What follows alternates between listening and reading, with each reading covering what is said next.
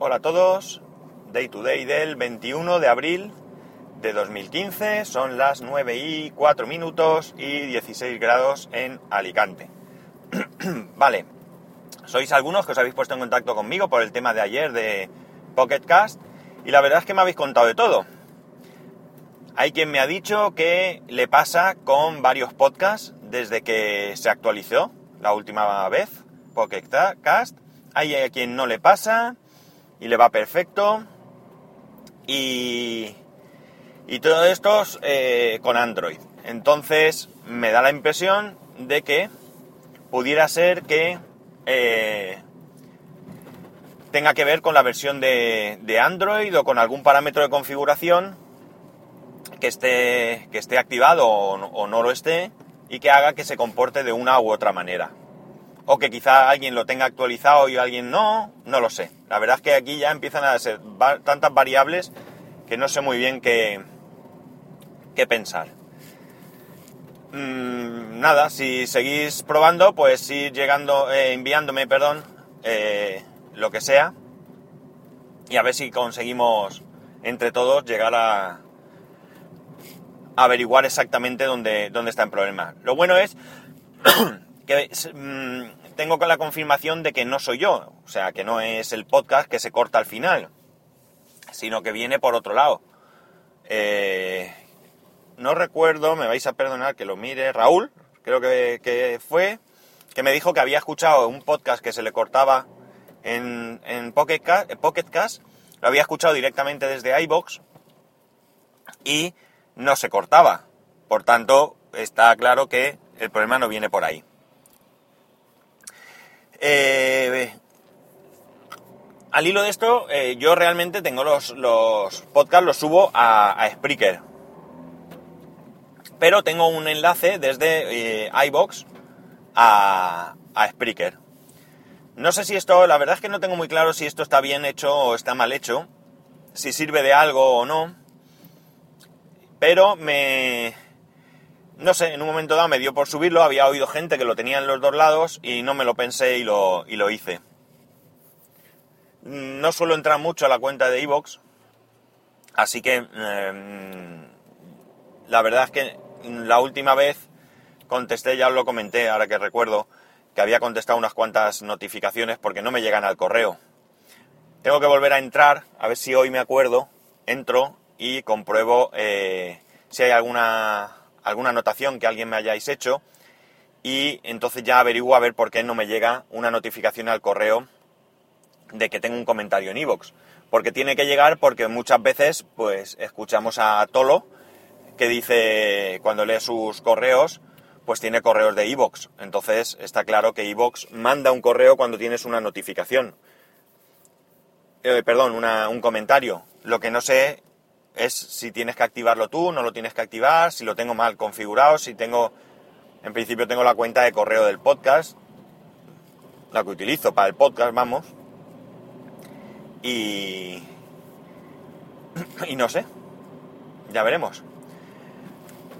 Eh, listas de la compra que comenté el otro día también. Al final creo que me voy a decidir por hacer una lista de la compra de manera manual en Evernote. Curiosamente, estaba probando aplicaciones, todas tienen algún defecto, ¿vale? Hay una que estaba, por ejemplo, Super Trooper está chula porque eh, tú puedes escanear el código de barras del producto y esto pues es súper útil porque imaginaos que estás en casa, eh, coges el tetabric de leche, tetrabric, brick, tetrabric, sí, de leche, y se te acaba, ¿vale? Pues antes de tirarlo a la basura, coges el móvil, lo escaneas el código de barras y te anota el producto. Con lo cual ya digo, súper cómodo. Pero ¿qué problema tiene? Que para mí lo interesante es poder compartir esta lista de la compra con mi mujer.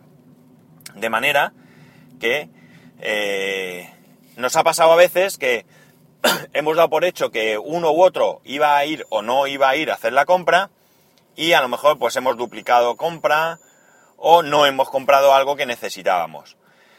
De esta manera es tan sencillo como que eh, muy difícil, muy difícil que vayamos a coincidir los dos a la hora de la compra. que vayamos los dos al supermercado en el mismo momento, esto, vamos, no voy a decir que es imposible porque no lo es, pero bastante, bastante difícil si quieres. Con lo cual, yo puedo entrar al supermercado o antes de entrar miro la lista y puedo ver si hay algo que no esté comprado o lo que sea y entrar o no entrar. Entonces, claro, con Super Trooper no se puede compartir así. Tú puedes mandar la lista, creo que por SMS o por correo electrónico, pero no tiene ninguna utilidad.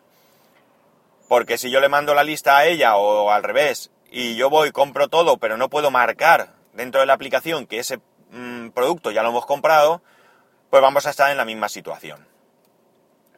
Eh, hay otras aplicaciones que sí que lo hacen, pero son de pago. No tienen lo de escanear, tienes que meterlo a mano, tampoco sería mucho problema.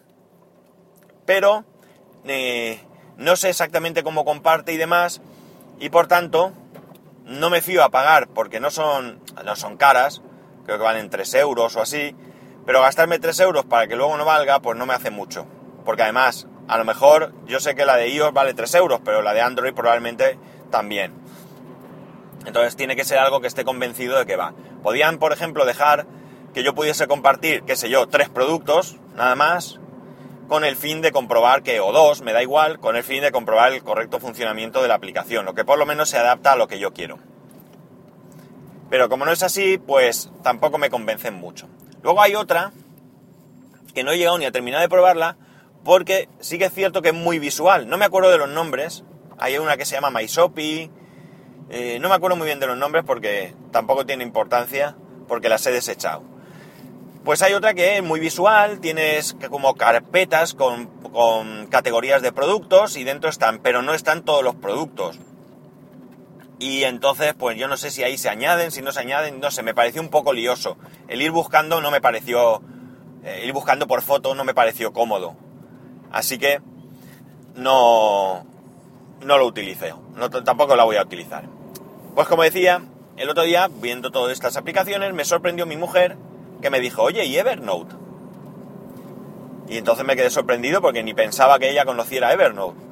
Y me dijo, yo me la descargué una vez, pero la vi así un poco complicado y tampoco le dediqué mucho. Y... Pero vi que tenía listas de la compra. Digo, joder, pues... y la borró. Digo, pues no sé, voy a mirar. Efectivamente, en Evernote sabemos que se puede hacer listas con un check-in y que se pueden compartir. Y bueno, pues si ella ya conoce Evernote, pues creo que voy a tirar por aquí. Eh, tengo que poner los productos a mano, evidentemente. No me vale buscar o escanear el código de barras porque no va a funcionar.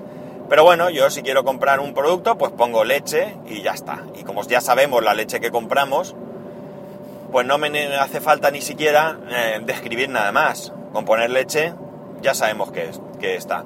Si por lo que sea que yo voy en coche normalmente, entro, compro la leche nada más, porque estoy trabajando y no puedo perder el tiempo, pero entro, cojo el, la caja de, leche y la meto al coche y yo tacho. Entonces ella, si va luego más tarde al, a Mercadona, al salir del trabajo o lo que sea, pues ella ya ve que la leche está, y puede comprar el resto de, productos.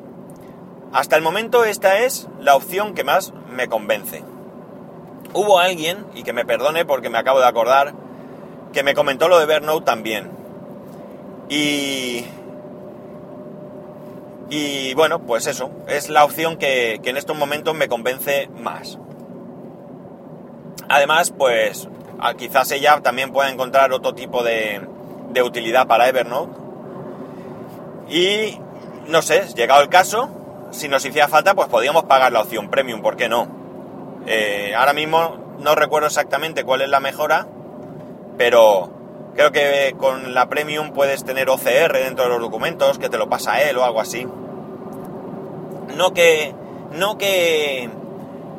que puedas buscar dentro de los documentos que estén ya pasados por OCR, sino que el, la misma, el mismo Evernote te te pasa OCR y te convierte el texto para que puedas buscar dentro del mismo. Creo que esto era una de las, de las diferencias entre la opción gratuita y la opción premium. Si, lo repito, si vosotros eh, conocéis alguna aplicación para Android o para iOS, me da igual, ya miraré yo si está para ambas plataformas, que haga la lista de la compra y que se pueda compartir, pues os agradecería que me lo comuniquéis para porque estoy sigo estando abierto a, otras posibilidades. Y ya está, poco más. Creo que no tengo más que contaros. Que se acerca el día del Apple Watch, empezará la gente a recibir y que la verdad es que cuantas más cosas oigo, pues más ganas tengo de probarlo. Espero no llevarme una decepción, pero pero veo que hace muchas cosas que la gente va comentando que no creo que otros dispositivos eh, lo hagan. Así que tengo muchas ganas. Fijaos si tengo ganas, os vais a reír. Que ayer iba, con iba escuchando Puro Mac, que estaban hablando del, del, Apple Watch, y en un momento dado hablaron de algo del gesto de ver la hora o algo así, no recuerdo muy bien. Y yo iba conduciendo y empecé a mover así la muñeca con el gesto de ver la hora para ver cómo, cómo haría yo ese gesto. Nada, tonterías, flipadas de, de, de un desesperado. En fin, poco más. Que ya sabéis que para comentarme esto y cualquier otra cosa a través del correo, eh, spascual arroba spascual.es o a través de Twitter en arroba spascual. Un saludo y nos escuchamos mañana.